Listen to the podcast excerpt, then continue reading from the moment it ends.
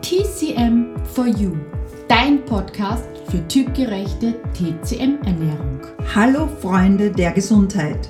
Wir sind Claudia und Claudia von TC Quadrat M und in diesem Podcast begleiten wir dich auf deinem Weg zu mehr Gesundheit, Energie und einem besseren Körpergefühl. Heute sprechen wir über ein Thema, was mich immer gestört hat, Claudia nie, glaube ich, über die Zellulite. Auch wieder was, was wir Frauen eher haben und die Männer davon verschont sind. Aber es hat auch aus Sicht der TCM da gewisse Ursachen und man kann da auch etwas dagegen tun, dass man sich wohler fühlt und die Haut, das Hautbild sich einfach verbessert.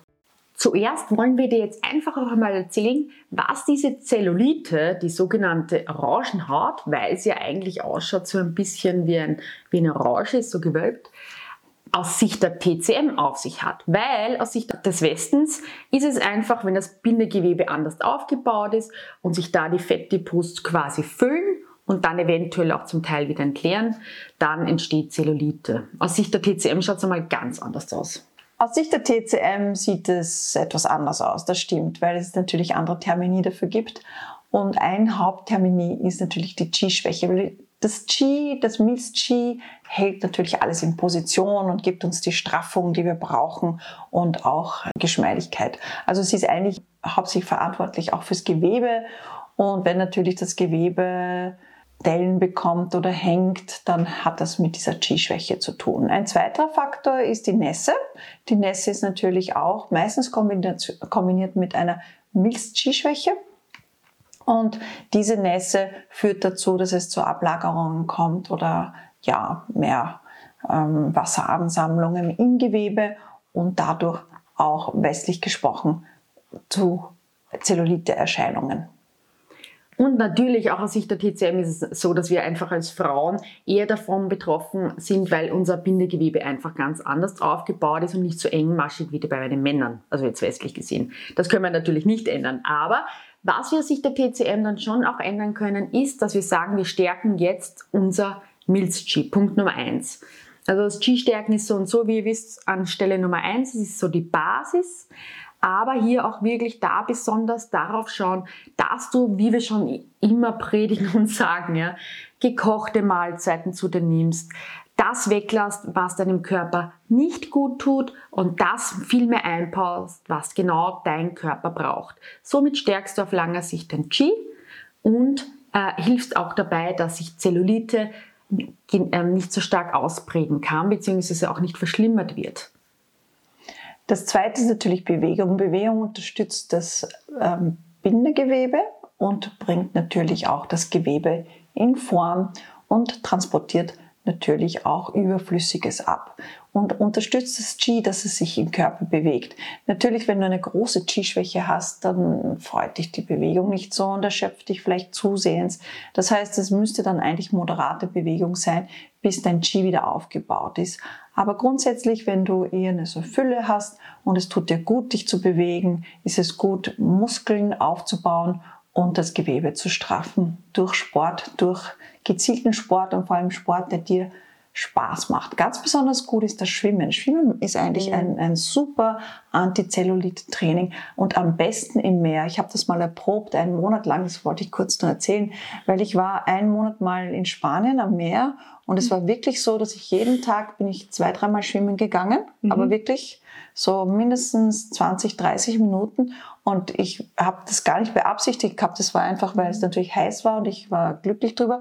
Und dann ist mir wirklich aufgefallen, dass meine Beine viel glatter geworden sind und viel straffer. Also anscheinend müsst ihr einen Monat lang Kur am Meer machen, ja Amen, dass Zellulite besser wird. Also ich könnte mir Schlimmeres vorstellen, muss ich ehrlich sagen. Ja, wirklich.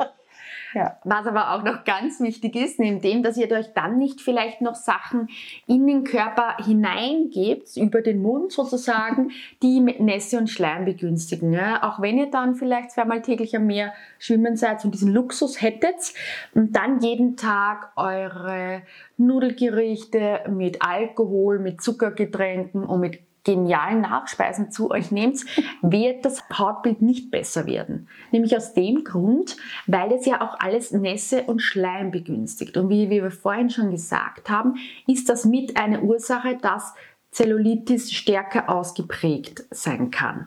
Das heißt, wenn ihr schon schwimmen geht und die Sachen macht, bitte auch Nässe und Schleimbindendes stark reduzieren bis meiden. Und das sind die, eh, die ganz bekannten einmal drei Hauptübeltäter. Einmal der Zucker, Punkt Nummer eins. Mhm. Dann die Milchprodukte. Und der Alkohol. Und da die einfach schauen, dass ihr die weniger zu euch nehmt und da gleichzeitig euer Qi, also eure, euer Milz-Qi genauer gesagt, wunderbar stärkt. Wir wissen, dass genetisch bedingt viele äh, wirklich einmal stärker Zellulite haben und die anderen schwächer, je nachdem, wie die Eltern, welche Konstitution auch oft die Mütter hatten, wird das ja auch vererbt. Aber da einfach auch einmal schauen. Und es gibt trotzdem ein paar unterstützende Kräuter, die trotzdem sehr individuell einzusetzen sind. Also da gibt es keines, was allgemein gültig ist gegen Zellulite, hilft jetzt ganz genau das. Das wird immer konstitutionell angepasst. Das heißt, hast du eher Nässe Kälte oder Qi-Mangel, brauchst du Kräuter, die dein Qi stärken und die die Nässe auflösen, nicht ausleiten. Weil wenn du ausleitest, dann verletzt du noch mehr dein Qi. Und das ist der Unterschied. Hast du aber eher eine nässe Fülle und ähm, ein bisschen Hitze, dann kannst du eher ausleiten. Das ist dann auch leichter. Gerade bei einem Qi-Mangel musst du aufpassen, dass du dein Qi nicht noch mehr verletzt. Was auch ähm, gut hilft, ist, sind zum Beispiel Algen. Algen sind da auch sehr fein. Zum Beispiel Süßwasseralgen wie Spirulina. Aber auch die sind kühl und kalt. Auch hier muss man auf seine Mitte aufpassen, dass du sie nicht so sehr abkühlst, weil sonst machst du genau das Gegenteil.